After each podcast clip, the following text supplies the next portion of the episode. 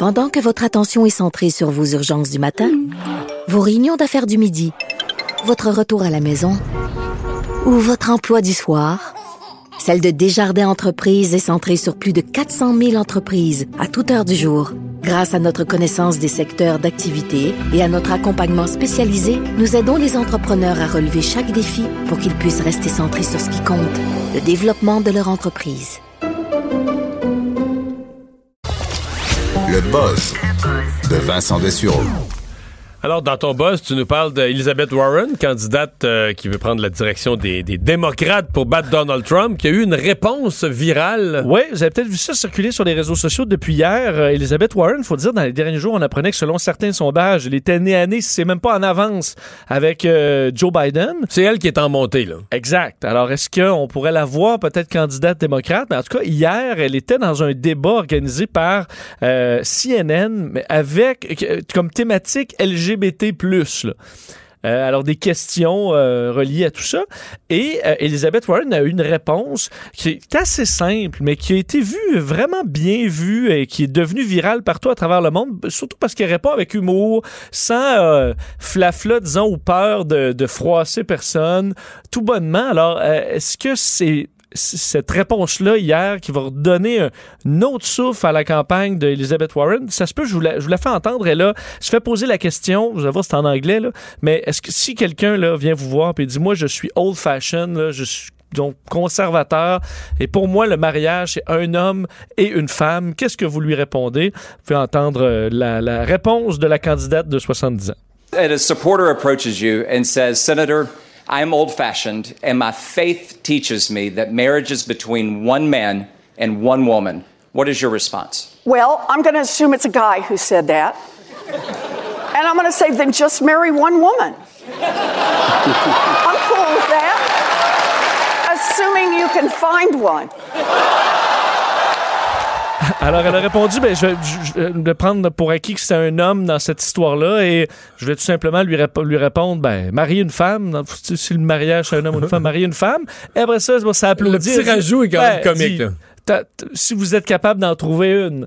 Euh, et cette réponse-là était bien vue parce qu'effectivement, elle est à la blague, plus relax. Alors, je pense que ça va peut-être, évidemment, ça peut en froisser quelques Américains, mais souvent, on est tellement dans le politically correct dans les réponses que là, on l'était moins, puis ça a été pour c'est simple, là, parce que ben, c'est ça. un partisan vient de voir puis dis-moi mariage, c'est un homme et une femme. Ben, marie une femme.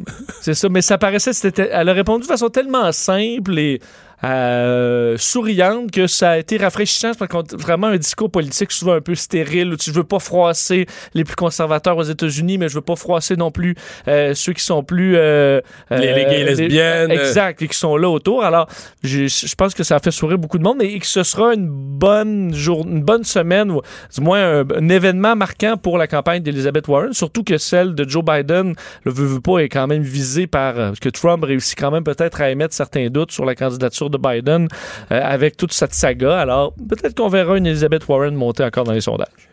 Décès d'un pionnier de l'espace. Oui, Alexei Leonov, 1965, euh, a été le premier homme à faire une sortie extravéhiculaire dans l'espace. Il est décédé euh, dans les dernières heures à l'âge de 85 ans. Et ce qu'il y a de... Le premier à faire une sortie extra, oui, c'était un Russe. Oui, c'est un Russe. Il était sorti d'une quoi, d'une Soyouz ou d'un... C'était la, la, version juste avant la Soyouz qui s'appelait la Vostok. OK. D'ailleurs, ça a été le chaos tout au long de cette mission-là. Ça a tellement mal été, à l'exception d'une sortie réussie, qu'on a mis fin à cette capsule-là. Et deux ans plus tard, on n'a pas eu fait de vol chez les Russes après ce vol de Léonov. Et deux ans plus tard, sortait ce bijou de, la, je veux dire, d'ingénierie qui est la Soyuz qui, qui vole encore aujourd'hui. Alors ça, c'est en 67, deux ans après le vol de Leonov, parce que pour vous raconter euh, l'importance de cet homme-là chez les Russes, lui a donc, tu sais, à l'époque, c'était très cowboy, là, se lancer dans l'espace. Lui euh, se met sa combinaison. Ça l'est encore un peu. Ben oui, c'est sûr. c'est sûr, mais le taux de survie. non, non, non, c'est mieux, je, comprends, mais ça l'est encore quand même un peu. Oui, euh, tu as, tout à fait Pour quelqu'un comme moi qui paye quelqu'un pour changer les ampoules qui sont trop hautes, là, dans mes ouais, pour, je, suis tout à fait d'accord que les les dangers sont immenses. Mais euh, à l'époque, c'est une première fois. Et là, lui a pris sa combinaison, euh, une espèce de cor- cordon ombilical là, de 16 pieds, se lance dans l'espace, filme la Terre. Puis là, évidemment, il capote, il voit les étoiles, puis en revient pas. Sauf que c'est D'ailleurs, d'ailleurs, il est, lui, un des membres du complot qui a réussi à, à faire Ouais. croire que la Terre était ronde. Oui, parce que ceux qui disent c'est la NASA, ben non, parce que les Russes aussi, là, alors lui aussi, il est mort avec son secret. Là. Donc, pour les La Terre est plate.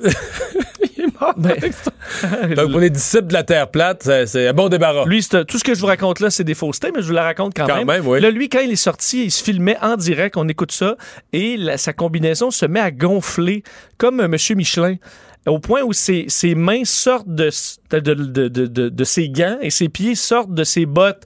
Évidemment, de sa combinaison. Alors, il se retrouve au milieu de sa combinaison, incapable de, d'éventuellement retourner dans la capsule. Alors, on coupe la communication chez les Russes, on fait jouer de la musique classique, tout le monde se dit il est mort, c'est sûr.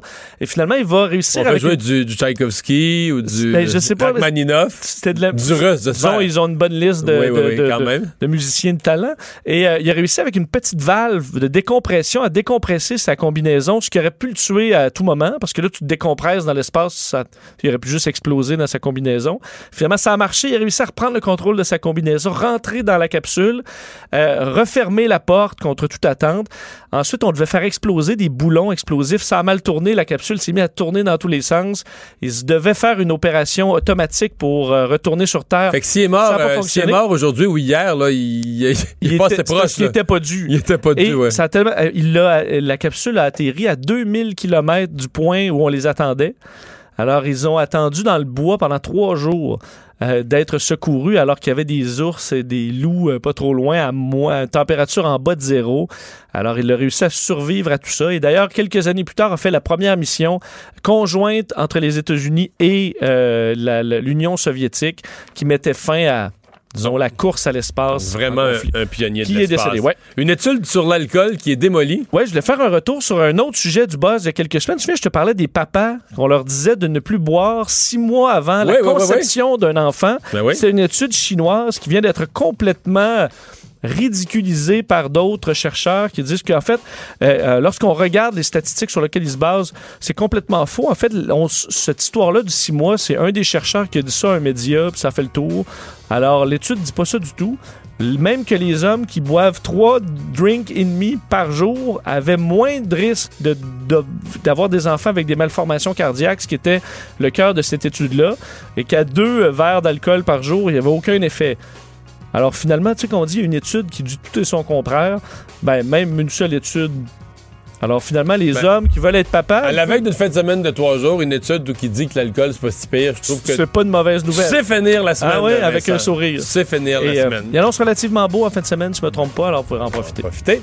Merci Alexandre Marie-Pierre à la recherche, Joanie à la mise en onde. Merci Vincent. Merci à vous d'avoir été là. On se retrouve mardi après l'Action de grâce.